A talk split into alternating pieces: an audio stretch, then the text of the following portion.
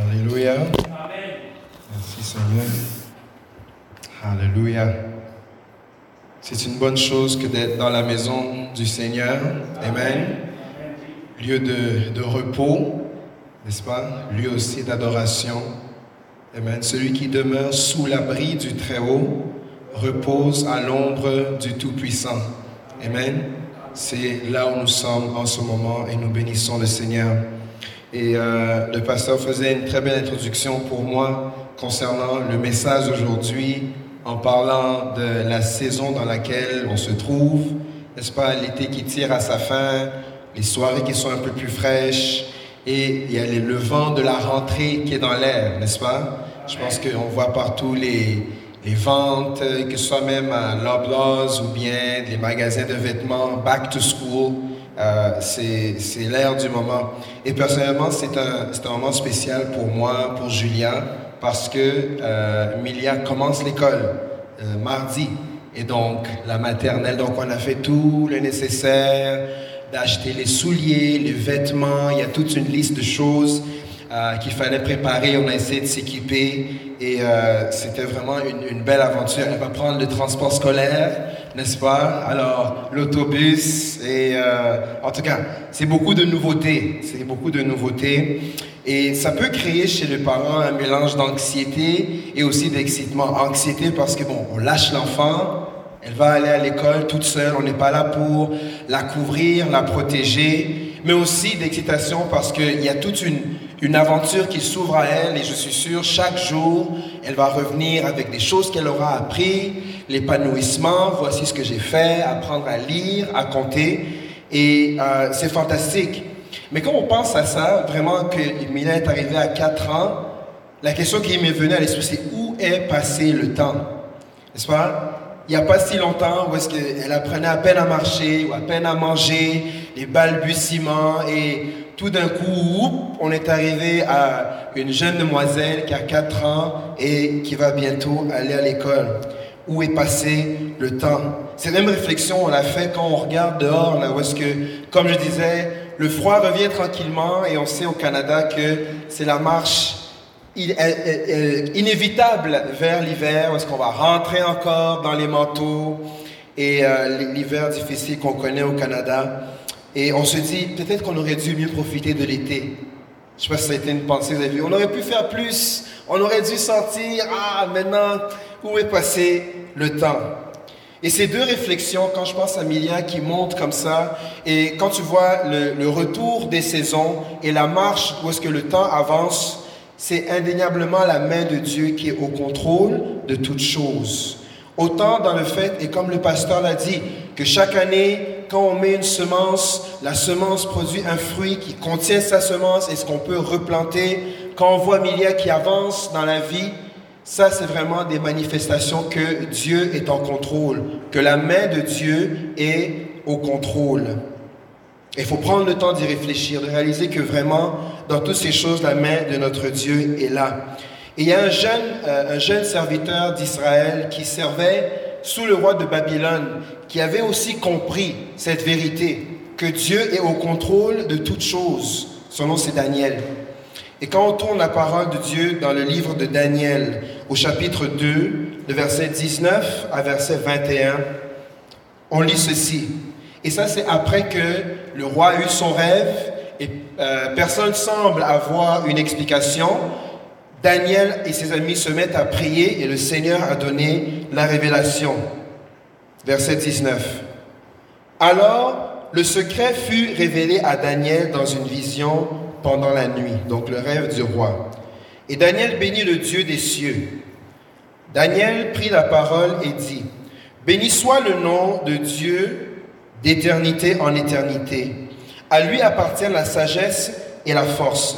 C'est lui qui change les temps et les circonstances, qui renverse et qui établit les rois, qui donne la sagesse aux sages et la science à ceux qui ont de l'intelligence. Amen. C'est lui qui change les temps et les circonstances. C'est ça le titre de notre message ce dimanche. Le maître des temps et des circonstances. Amen. Le Dieu que nous servons, il est le maître des temps et des circonstances. Alléluia.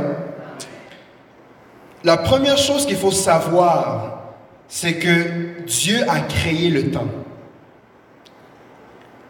Le temps, c'est un concept qu'on comprend à peine, qu'on arrive à calculer, mais il faut savoir cette première chose, c'est que Dieu a créé le temps.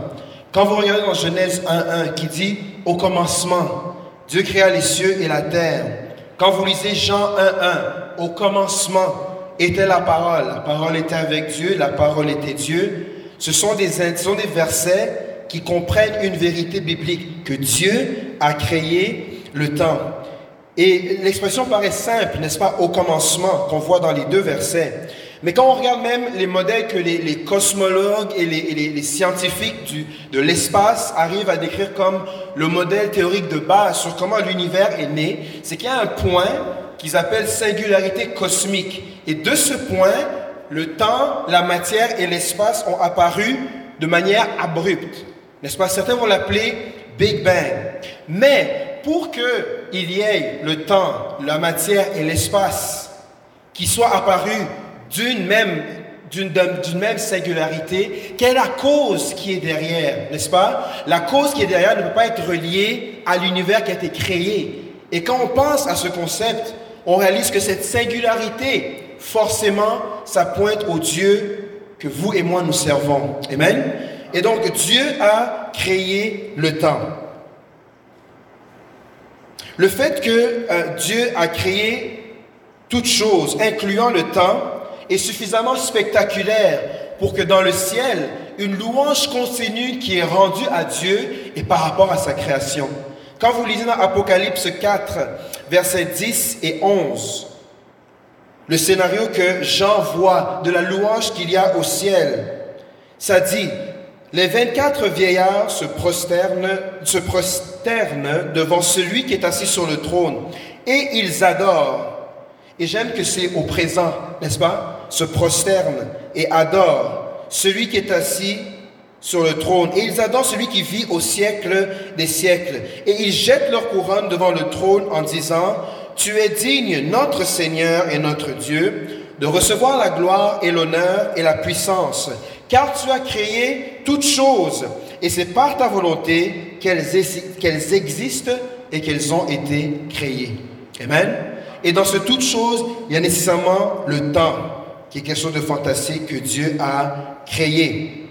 Et Daniel, quand on lisait dans le Daniel au verset chapitre 2, ça disait que ce Dieu est celui qui change le temps et les circonstances.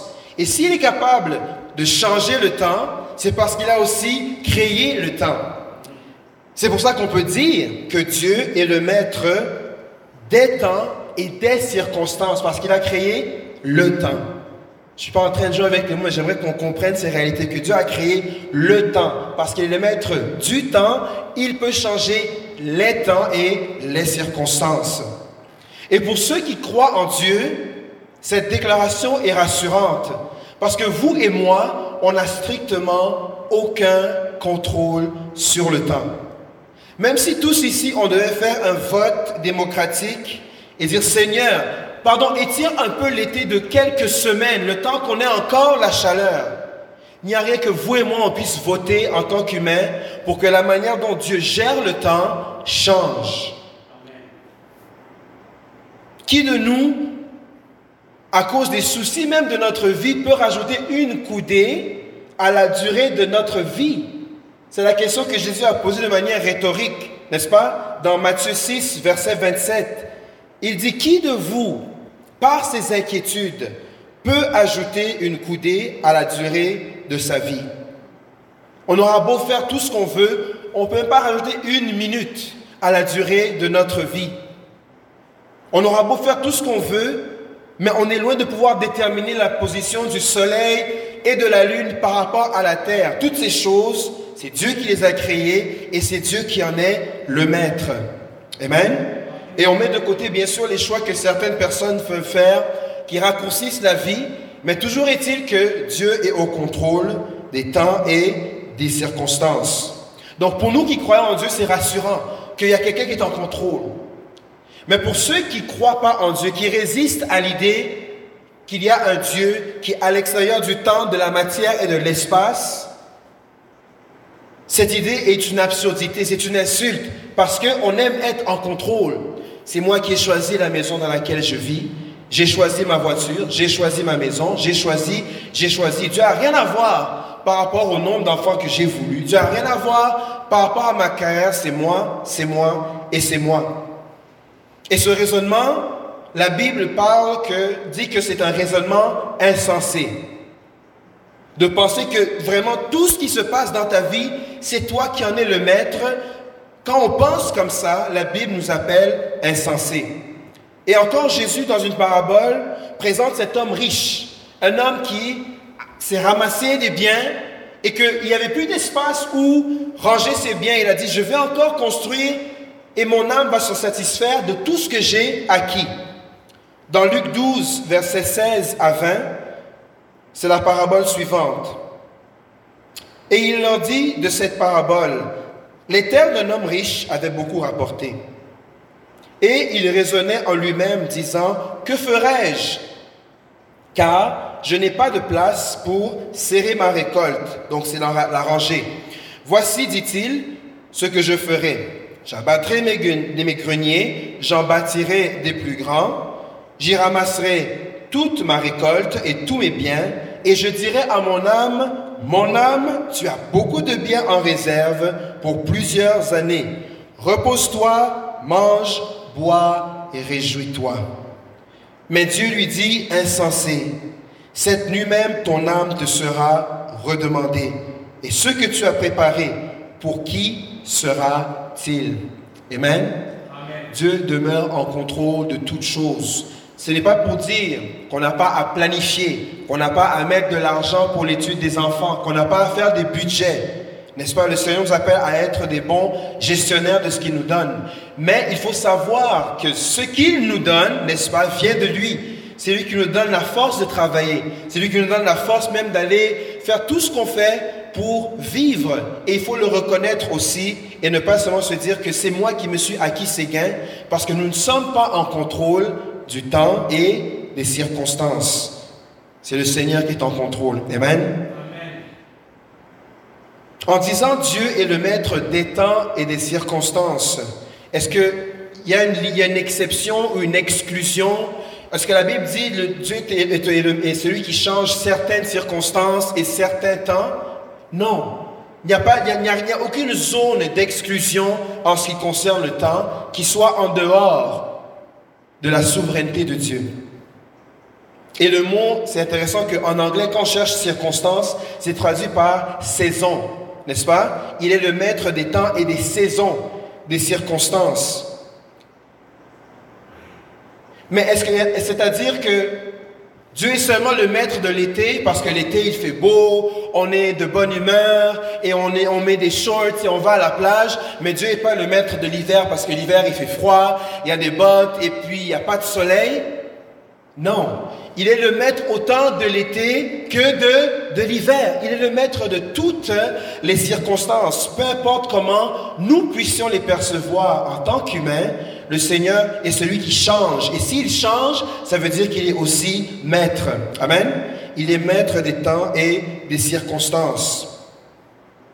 Et on va voir, et s'il faut penser même à une image, une histoire biblique, qui met en exergue cette vérité, la première qui doit nous venir à l'esprit, c'est certainement celle de Job. N'est-ce pas? Job, la Bible déclare que c'était un homme qui était intègre devant Dieu. Job 1, verset 8. Et ce qui précède ce verset, c'est le conseil divin qui se réunit devant le roi des rois, Yahweh, et l'adversaire Satan se faufile au milieu des fils de Dieu. Et au verset 8, l'Éternel dit à Satan, qui veut dire adversaire, As-tu remarqué mon serviteur Job?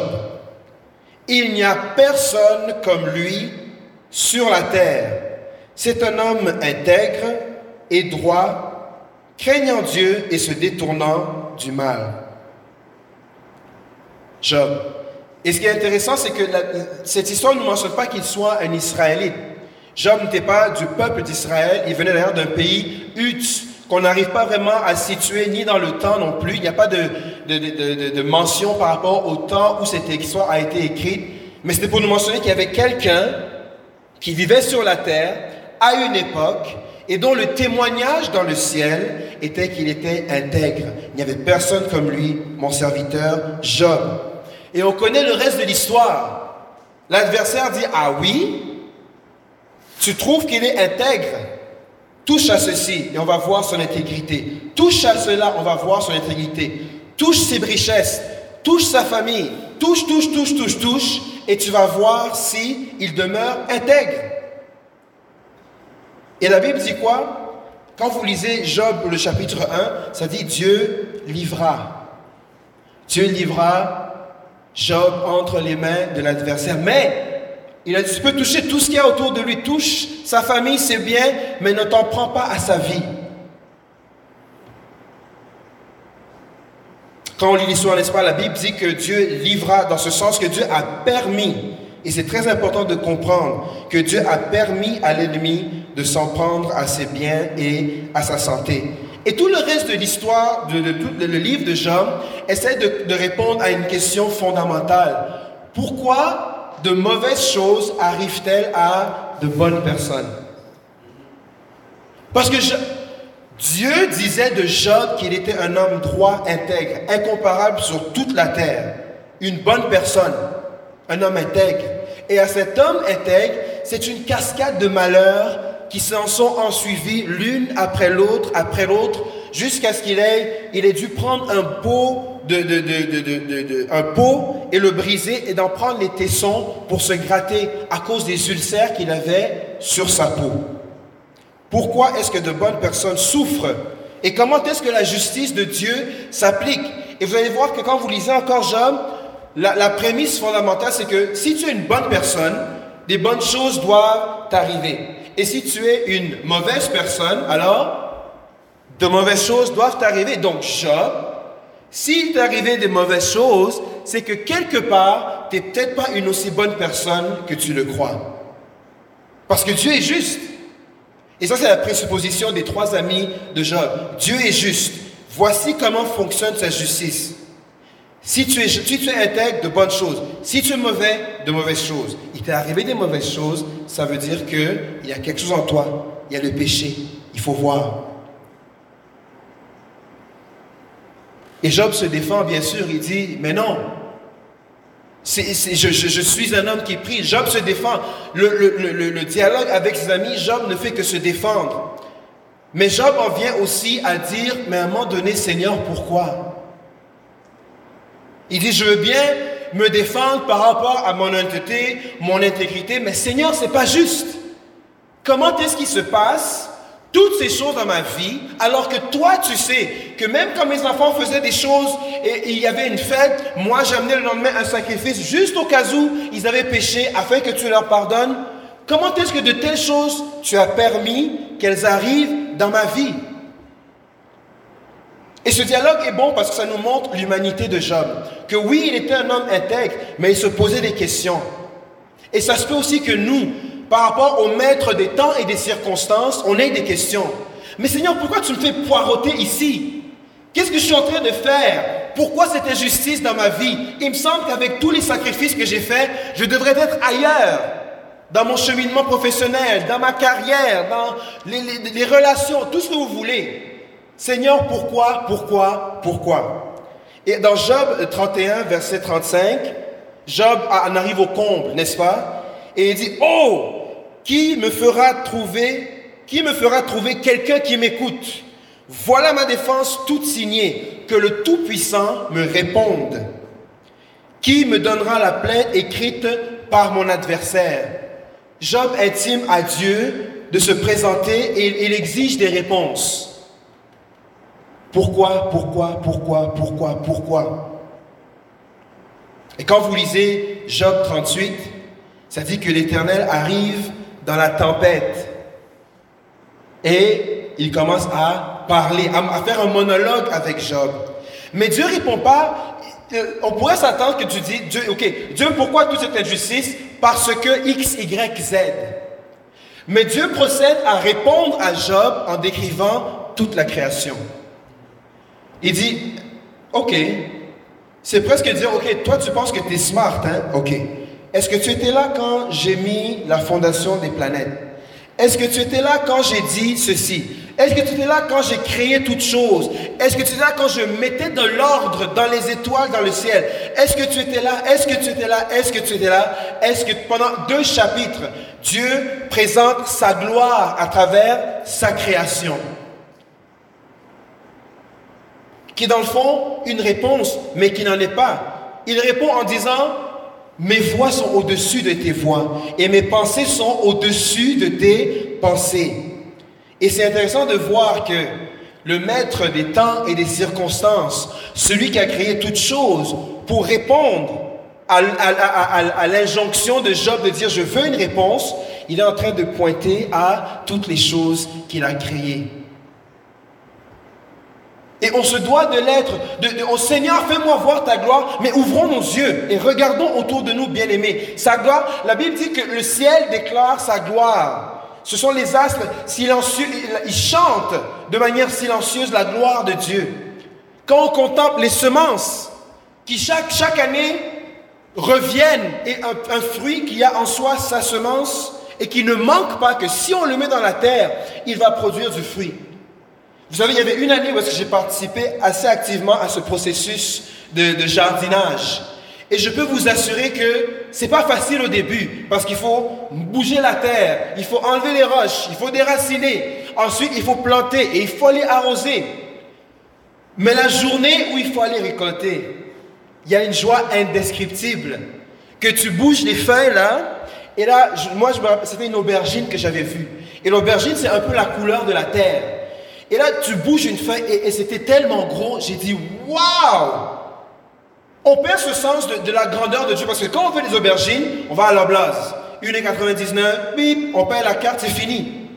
Mais quand on réalise que c'est vraiment, c'est grâce à Dieu que toutes ces choses existent, on va voir sa gloire de plus en plus manifeste dans le fait que cet univers fonctionne dans le fait que la terre est ordonnée, dans le fait qu'on passe de l'été à l'automne, à l'hiver, au printemps, à l'été, à l'automne, à l'hiver, encore et encore, que le soleil monte dans le ciel et que la lune, la nuit vient encore et encore et encore et encore.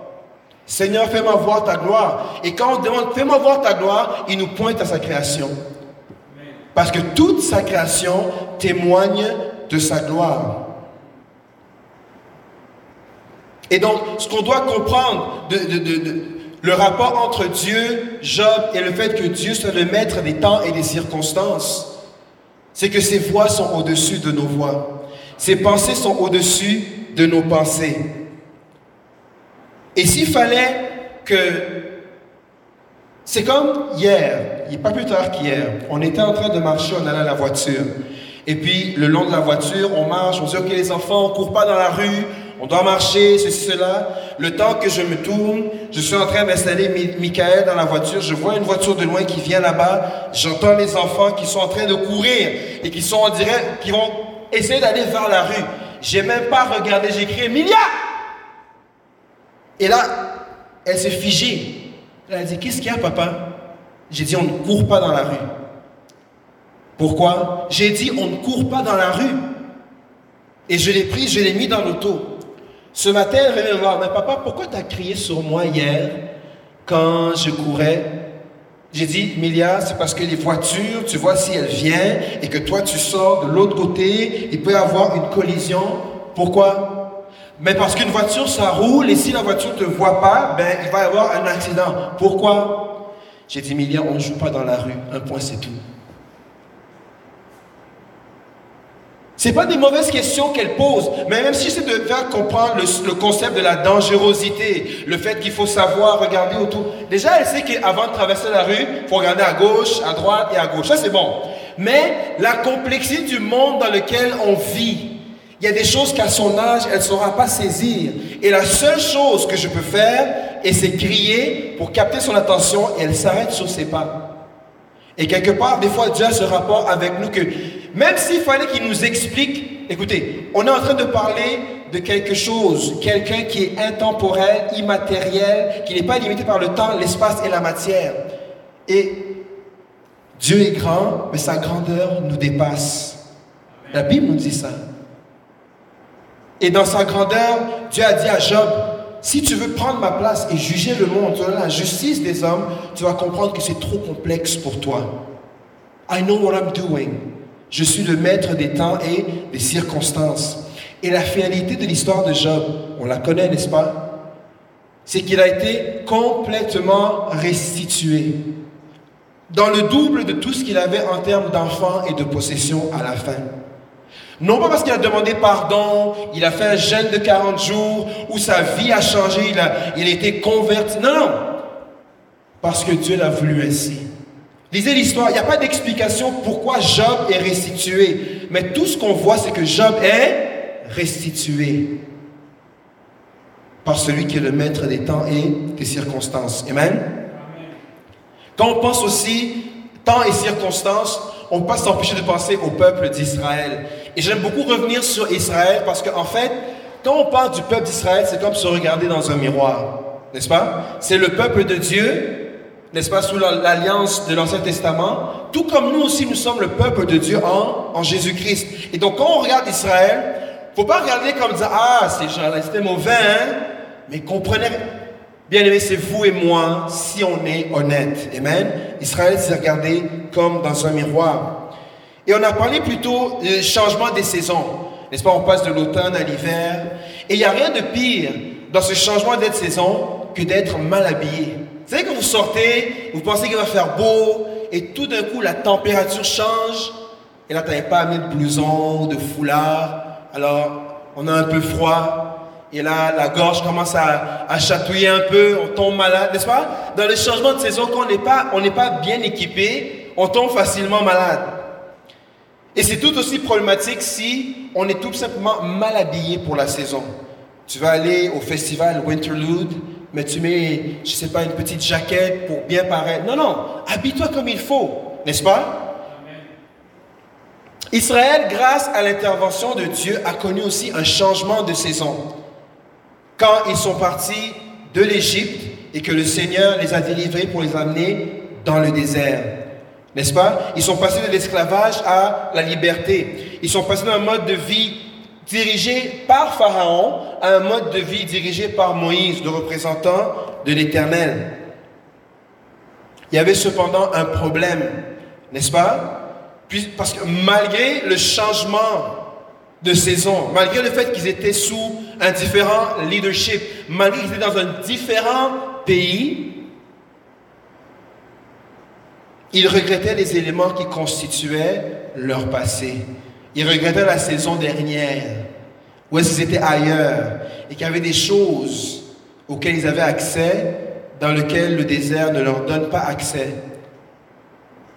C'est comme de dire, on vous, on vous passe d'un pays, où est-ce que c'est, on vous passe de l'Arctique si vous voulez, et on vous amène dans les Caraïbes, pour vivre jusqu'à ce que, jusqu'à ce que vous voulez. Et vous dites, mais au moins, c'est dans l'Arctique, on pouvait prendre un bon café chaud qui nous réchauffait. Mais on vient de dans un pays où est-ce que c'est le soleil tout le temps. Toi, tu penses comment en Arctique, là-bas, tu buvais un bon café qui te réchauffait? C'est comme ça qu'Israël réfléchissait. Et ça témoigne qu'ils n'étaient pas pleinement conscients, ou ils n'appréciaient pas pleinement la nouvelle saison dans laquelle ils se trouvaient. Et à cause de ce manque de préparation, à, cause de ce manque de conscience, le Seigneur a laissé qu'ils puissent marcher dans le désert pendant 40 ans. Parce que s'il avait laissé ce peuple rentrer tel quel dans la terre promise, ils auraient tout bousillé. Et pendant 40 ans, il y avait un moment de préparation.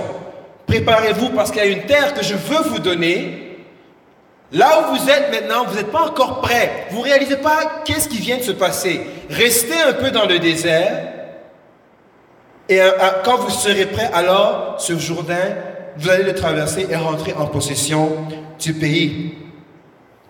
Quand on lit dans Deutéronome 8, le verset 2 et 3, on voit que c'est le Seigneur qui a fait... C'est pas qu'Israël s'est perdu dans le désert, c'est Dieu qui les a fait marcher dans le désert pendant 40 ans. Souviens-toi de tout le chemin que l'Éternel, ton Dieu, t'a fait faire pendant 40 années dans le désert afin de, de t'humilier et de t'éprouver pour savoir quelles étaient les dispositions de ton cœur et si tu garderais ou non ses commandements. Il t'a humilié, il t'a fait souffrir de la faim. Est-ce que j'ai mal lu? C'est qui il? C'est l'Éternel. L'Éternel t'a fait souffrir de la faim et t'a nourri de la manne que tu ne connaissais pas et que n'avait point, pas connu tes pères, afin de t'apprendre que l'homme ne vit pas de pain seulement, mais que l'homme vit de tout ce qui sort de la bouche de Dieu. Tout ce que Dieu a permis qu'Israël vive dans le désert avait un but. Et ici, Dieu a manifesté, contrairement à, l'histoire de Job, Dieu dit, le but là, c'était pour que tu me fasses confiance, pour que tu saches que je suis ton Dieu, je prends soin de toi. That I'm here, I'm there with you. Et bien aimé, tout ce que Dieu permet aussi dans nos vies a un but. Tu peux dire Amen dans ton cœur, c'est bien de savoir que tout ce que Dieu permet dans nos vies a un but. Souvent, on aime beaucoup blâmer le diable. Eh, Satan! Satan a bousillé ma vie. Et oui, dans l'histoire de Job, c'est Dieu qui a permis encore à ce que le diable touche la vie de Job. Mais au final, Dieu est souverain. Il est celui qui contrôle, qui change les temps et les circonstances. Et sache que dans ta vie, Dieu est au contrôle. De la même manière qu'il était au contrôle les 40 années où est-ce qu'Israël disait Waouh, je pense qu'on est passé par ici, les gars. Ah oui? Ouais, ouais. Ok. On continue à marcher parce que tu sais quoi? L'arche va comme ça, euh, la colonne de feu va comme ça, alors nous aussi, on va aller, va aller comme ça.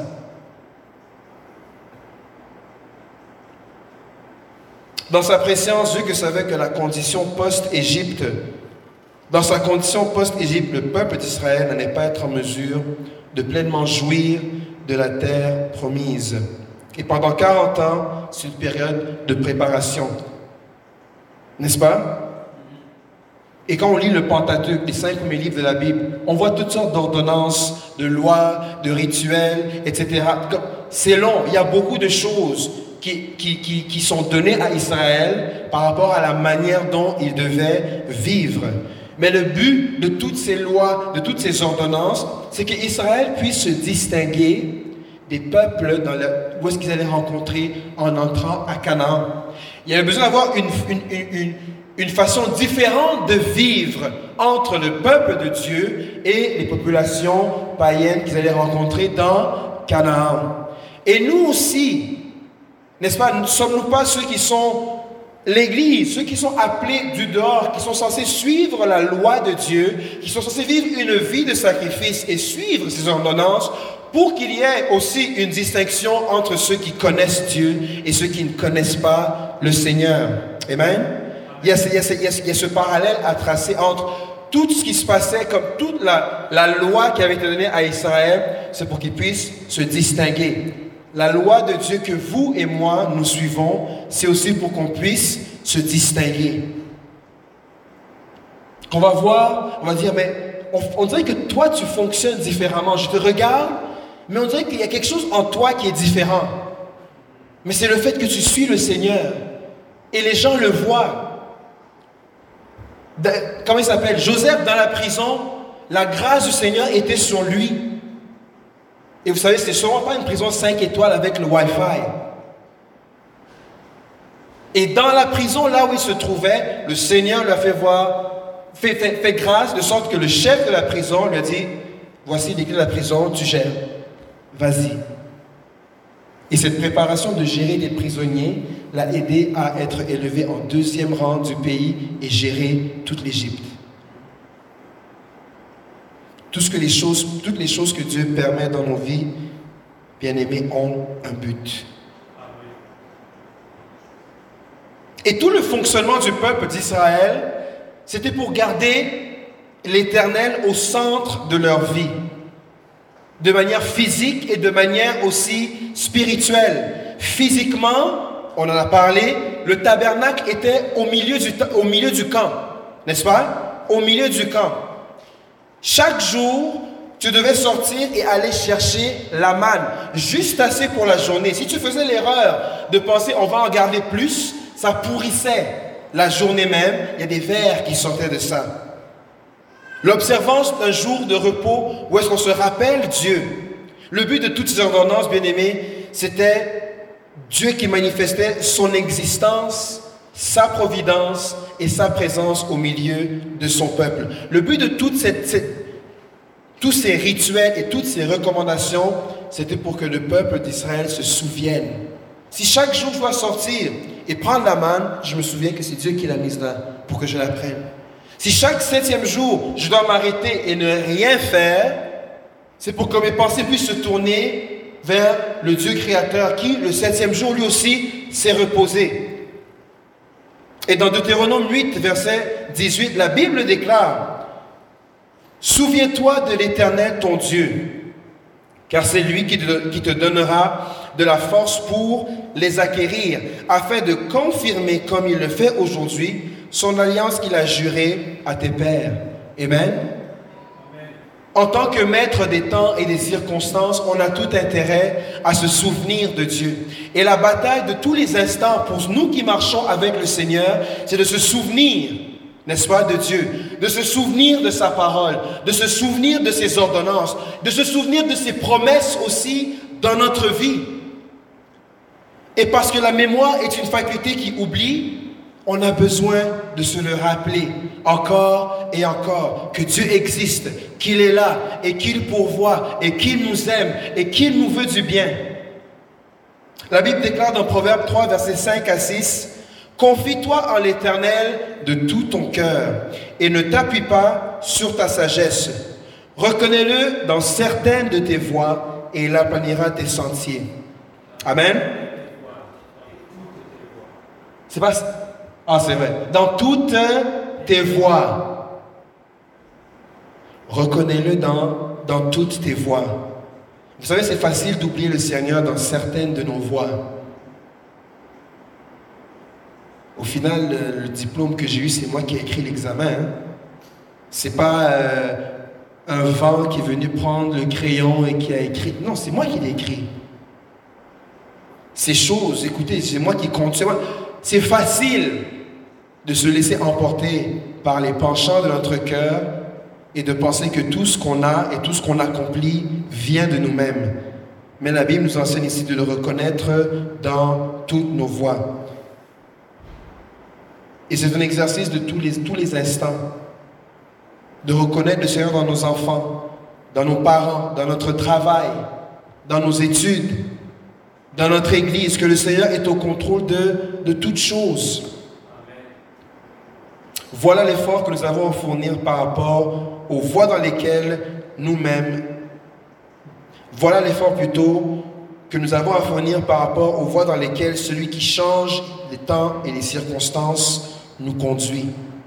Et la beauté dans tout ça, c'est que, vous savez, quand vous avez un ami, un ami proche, vous vous parlez souvent, et vous vous écrivez, et vous vous textez, et il reste présent dans ton esprit. Et quand ça fait longtemps, ça fait même deux jours, tu ça fait longtemps que je n'ai pas entendu parler d'un tel. Et spontanément, tu vas l'appeler, tu vas le texter, tu vas le parler. Mais a tes amis que c'est depuis le secondaire ou bien avant, on a oublié. Et peut-être sur Facebook, on les voit. Eh, comment ça va? Ça va bien? Oh oui, très bien. Ah, la vie, oui, ça va. Et puis après, un an, deux ans, trois ans passent, on les a oubliés. Il y a une différence entre la personne avec laquelle on communique, régulièrement, n'est-ce pas Et qu'avec celle avec laquelle on communique sporadiquement. Et le fait de se souvenir de l'éternel, c'est pas seulement dans, la pensée, mais c'est dans la communion. Souviens-toi de l'Éternel, souviens-toi de prier, souviens-toi de lire la parole, souviens-toi de louer l'Éternel, souviens-toi, souviens-toi, souviens-toi. Et la bonne chose, lorsqu'on travaille à se souvenir, c'est qu'on crée ce degré d'intimité avec le Seigneur. Vous savez, et ça c'est quelque chose que j'ai déjà dit ou qui a déjà été dit avant, il y a des personnes qui vraiment amènent le Seigneur dans toutes leurs voies. Et l'une des personnes, c'est maman Annie, ma mère, qui va vous dire que même quand ça vient à la cuisine, Ah, je priais, le Seigneur m'a dit, voici qu'est-ce que tu vas faire de cuisiner. Et des fois, on peut entendre ça dire, non, mais cette femme-là, elle exagère. C'est la cuisine, c'est elle qui sait comment mariner les épices. Eh bien, elle va vous le dire. Il y avait une fois, je ne savais pas quoi cuisiner. Et le Seigneur m'a parlé. Et il m'a dit, Annie, fais ceci, fais cela. C'est ça, à ça à quoi on doit aspirer, de voir le Seigneur dans toutes nos voies, jusqu'à la cuisson pour les enfants ou les petits-enfants qui sont à la garderie. That's the next level. Où est-ce qu'on doit vouloir voir le Seigneur dans toutes nos voies? Seigneur, je suis au travail, on m'a donné une tâche, je ne sais pas, et ça rentre avec ce qu'on a vu dimanche dernier, c'est lui qui nous rend capables. Mais si on ne va pas le voir et dit Seigneur, rends-moi capable, mais cette capacité va nous échapper. Mais si on se souvient de lui, on va dire oui Seigneur, tu es avec moi. Et, je sais que puisque tu es avec moi, tu me rends aussi capable. Aide-moi dans ce truc-là au travail. Je ne sais pas comment l'aborder. C'est dû dans une heure. Inspire-moi Saint-Esprit. Et voyons ce que le Seigneur est capable de faire, même à l'extérieur de ces quatre murs de l'Église. Amen. Le psalmiste dans le psaume 16, verset 7 à 9 dit, Je bénis l'Éternel, mon conseiller. Dieu est grand, sa grandeur nous échappe, mais le psalmiste dit que l'Éternel, c'est son conseiller. Et ce verset me touche beaucoup parce que le rôle d'un avocat, c'est aussi ça, d'être un conseiller. Et donc le psalmiste est en train de dire, l'Éternel est quelqu'un à qui j'ai accès et on a assez de proximité et il me connaît assez pour me donner des conseils. Mais ça ne vient pas de nulle part. Je bénis l'Éternel, mon conseil. La nuit même, mon cœur m'exhorte. J'ai constamment l'Éternel sous mes yeux. Souviens-toi de l'Éternel. Et le psalmiste le vit parce que l'Éternel est constamment sous ses yeux. L'Éternel est son conseiller parce que l'Éternel est aussi constamment sous ses yeux. Quand il est à ma droite, je ne chancelle pas. Aussi mon cœur est dans la joie, mon esprit dans l'allégresse et mon corps repose en sécurité. Amen. Que l'on puisse dire ce verset et sentir que ça s'applique aussi à nos vies. L'Éternel est mon conseiller, pas un conseiller, mon conseiller qu'il y ait cette intimité du fait qu'on se souvienne de lui. L'envers de la médaille, si on ne se souvient pas de lui, c'est qu'on l'oublie. N'est-ce pas? Et combien c'est facile dans le train de vie que l'on mène avec toutes les bonnes activités et, les, toutes les, les, bonnes choses qu'on a, notre to-do list, n'est-ce pas? Il y a ceci, ok, c'est là, ouais, il faut faire ça, et puis, et oui, et voilà, et là, et oh, là on fait, oh, puis on dort.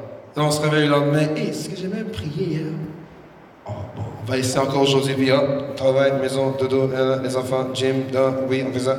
Ah, je suis fatigué, il faut que je dorme, ah, demain encore. Et on a tous, on a tous, on a tous, si on est honnête, on a tous passé par un moment, des moments parce qu'il y avait d'autres bonnes activités qu'il fallait faire, qui ont fait en sorte qu'on ne pouvait pas dire j'ai constamment l'Éternel sous mes yeux. Et la suite de Deutéronome 8, verset 18, le verset 19, on lit ceci. Si tu oublies l'Éternel, ton Dieu, et que tu ailles auprès d'autres dieux, si tu les sers et te prosternes devant eux, je vous déclare formellement aujourd'hui que vous périrez. Souviens-toi de l'Éternel. Souviens-toi, souviens-toi, souviens-toi. C'est lui qui t'amène dans la terre promise. Si tu l'oublies, je te le dis, tu vas périr. C'est pour ça que le livre de Josué, n'est-ce pas, qui suit euh, Deutéronome, si je ne m'abuse, après le Pentateuque, le livre de Josué, c'est un livre de conquête. Josué, il va d'une ville après une ville et il conquérit tout Canaan. Mais Josué, si vous lisez plutôt quand Moïse sortait de la tente, ça dit que Josué restait dans la tente. Il comprenait c'était quoi se souvenir de Dieu, la présence de Dieu.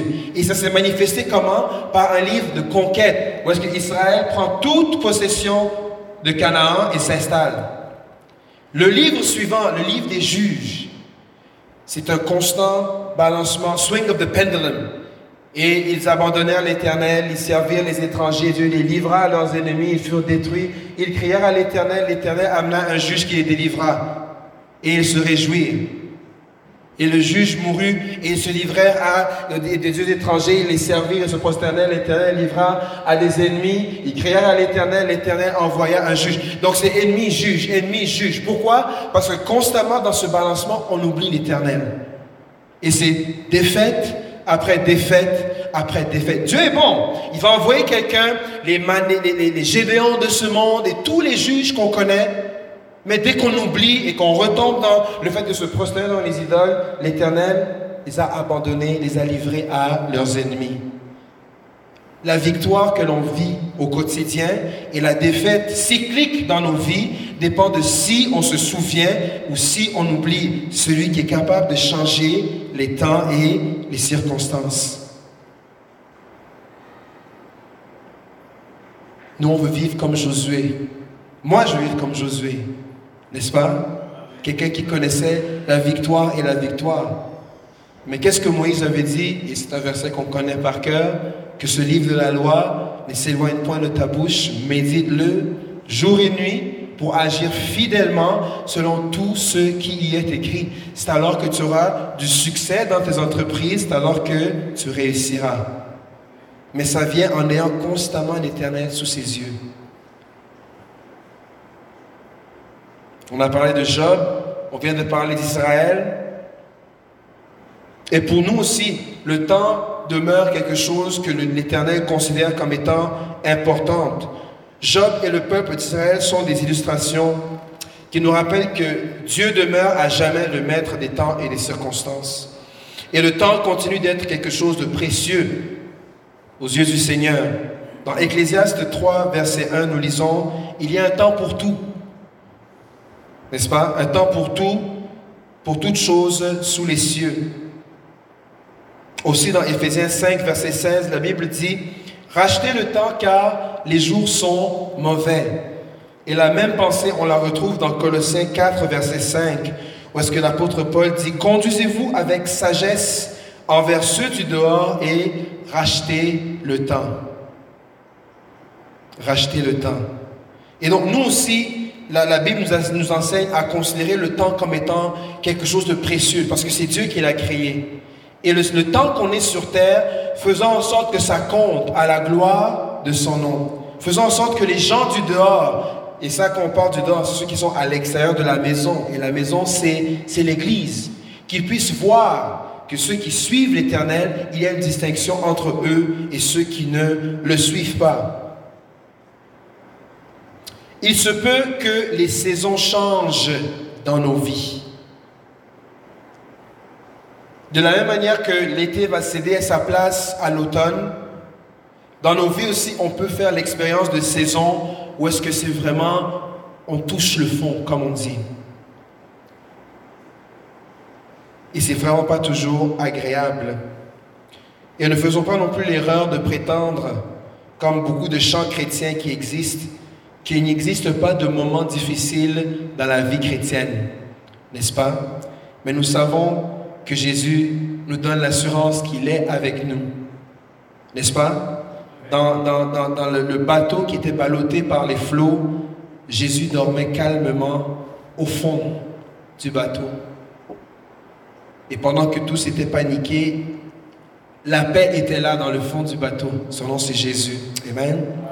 Et si on revient à l'exemple de Job, Job qui avait vécu, comme je disais, une cascade de malheurs à un homme intègre. Et dans toutes ces choses, malgré la pression de sa femme qui lui a dit, écoute, après tout ce que tu vis, maudit Dieu et qu'on meure, malgré tous ses amis qui essaient de lui dire, il y a sûrement quelque chose que tu as fait pour mériter tant de malheurs. La Bible dit dans Job 1, verset 22, et ça, ça résume tout le livre. En tout cela, Job ne pécha point et n'attribua rien d'injuste à Dieu. Job ne pécha point et n'attribua rien d'injuste à Dieu. Job a exprimé sa frustration. Job a posé des questions. Job a dit, Seigneur, pourquoi Il faut bien comprendre que le Seigneur aime entendre le cri de ses enfants. N'est-ce pas? On ne sert pas un Dieu qui soit loin de nous, qui, ne, qui n'ait pas compassion de nous. N'est-ce pas? Mais la Bible dit que Job n'a pas péché parce qu'il n'a rien attribué d'injuste à Dieu. Et c'est là la distinction de toute chose, de savoir que le maître des temps et des circonstances ne fait rien d'injuste. Continuons de croire en la provision de Dieu dans notre vie bien-aimée. Continuons à méditer sa parole et à se souvenir de Dieu. C'est alors que nous serons comme cet arbre planté près du courant d'eau. N'est-ce pas? Heureux l'homme qui ne s'assoit pas avec les méchants, mais qui trouve son plaisir dans la loi de l'Éternel. Il est comme un arbre planté près d'un courant d'eau et qui porte du fruit en sa saison. Tout ce qu'il entreprend lui réussit. Amen. Que beau temps, mauvais temps, on sache connaître la source de notre vie. Le feuillage de cet arbre ne flétrit point parce qu'il est connecté à la source. C'est courant d'eau. N'est-ce pas? C'est ce que la Bible déclare. Et pour conclure, peu importe la saison dans laquelle tu te trouves, continue à t'accrocher à Dieu. Peu importe la saison dans laquelle tu te trouves, continue à t'accrocher à Dieu. Si c'est difficile maintenant, accroche-toi à Dieu. Si ça va bien maintenant, accroche-toi à Dieu. Si tu sens que c'est n'est pas trop chancelant, c'est ok, accroche-toi à Dieu. N'est-ce pas? Ne pas seulement attendre, ok, mais Seigneur, dans la prochaine saison, là, où tu vas me faire du bien, là, ça va bien aller, là, je vais mieux te louer et je vais mieux me souvenir de toi. Non, non, non, non. C'est maintenant, même lorsque le bateau est secoué par les vagues, accroche-toi à Dieu. Parce qu'au final, comme le dit Romains 8, verset 28, tout concourt au bien de ceux qui aiment Dieu. Nous savons du reste que toute chose concourt au bien de ceux qui aiment Dieu, de ceux qui sont appelés selon son dessein. Amen. Et je disais en guise d'introduction à quel point il y avait toute une préparation qui avait été faite par nous les parents pour que l'entrée à l'école de Milia se fasse de manière le plus smooth. Et de la même manière, nous, parents, savons prendre soin de, de ces petits, à combien plus forte raison, n'est-ce pas, notre Père céleste c'est de quoi nous avons besoin, de quoi il a besoin de nous équiper pour la saison dans laquelle on se trouve, la saison qui nous attend par la suite, et celle d'après, et celle d'après, et celle d'après. Amen? Parce que c'est lui qui est au contrôle. S'il peut changer le temps et les circonstances, c'est qu'il est aussi au contrôle du temps et des circonstances. Amen?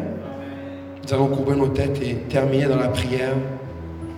Et s'il y a un sujet pour lequel il y a beaucoup de pourquoi dans ton cœur, et que tu es comme Job et tu dis Seigneur, what did I do? Qu'est-ce que j'ai fait pour mériter tout ça? Ça bloque ici, ça n'avance pas là-bas. Je me sens coincé. Je vais t'inviter à entendre le Seigneur te dire, I'm in control je suis en contrôle. Que tu puisses, comme Job, ne pas pécher et attribuer quoi que ce soit d'injuste à Dieu. Mais que tu continues à te souvenir de sa bonté dans ta vie. Que tu puisses continuer à te souvenir de sa miséricorde dans ta vie. Du fait qu'il te veuille du bien. Du fait qu'il t'aime. Alléluia du fait que tu es la prunelle de ses yeux, du fait qu'il veut être ton conseiller,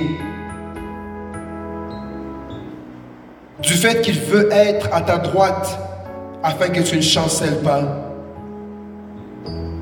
Et à tout et pourquoi, je t'encourage, mon frère, ma soeur, à tourner tes regards vers la majesté, la grandeur et la magnificence de ce Dieu que nous servons.